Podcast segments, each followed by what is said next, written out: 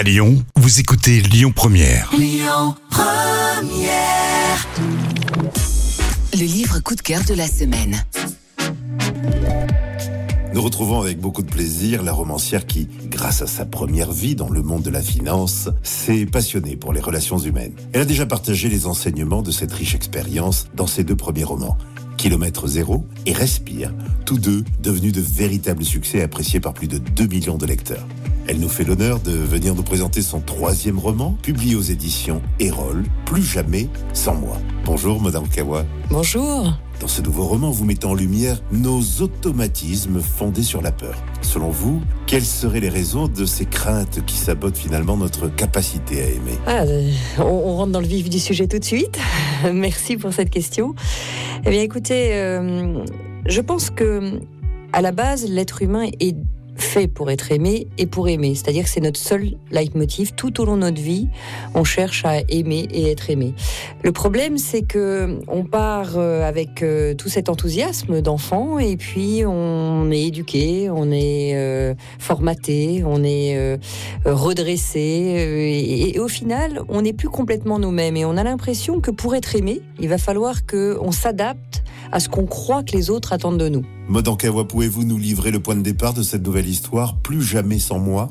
Alors, plus jamais sans moi, c'est l'histoire de Constance, une avocate brillante qui vient d'être euh, embauchée dans le cabinet de ses rêves. Au moment où elle signe son contrat de travail, elle doit piocher euh, au sort euh, l'endroit où elle devra faire sa période d'essai. Il n'est pas question de quitter Paris. Elle est très amoureuse et c'est assez compliqué. Et là, on lui dit Tu n'as pas le choix. Elle tire une, euh, la destination et la voilà embarquée sur les chemins de Compostelle. Parlez-nous de l'écriture de ce roman. N'y a-t-il pas un peu de votre vécu dans le personnage de Constance? Alors en réalité, dans mes trois romans, 90% des livres sont vrais.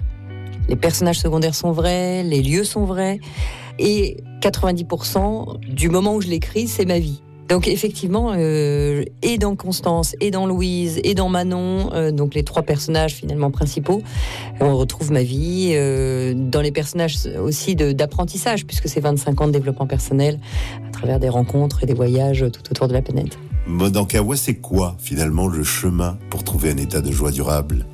La joie, c'est une émotion et on vit plein de moments de joie dans une journée et dans une vie, bien sûr. Et pour connecter la joie, il faut revenir à l'instant présent. Parce qu'on ne peut connecter cette émotion que dans l'instant présent. Après, le, le bonheur, effectivement, c'est toute une philosophie de vie et c'est un apprentissage de chaque seconde. Parce qu'on n'est pas euh, juste dans le bonheur 24-24, personne. L'état de, de- de bonheur, c'est une philosophie qu'on peut apprendre. Maud Kawa, je vous remercie. Merci. Plus jamais sans moi, votre troisième roman, empreint d'humanité et de sagesse, est publié aux éditions Hérold. C'était le livre coup de cœur de la semaine. Écoutez votre radio Lyon Première en direct sur l'application Lyon Première, lyonpremière.fr et bien sûr à Lyon sur 90.2 FM et en DAB+. Lyon Première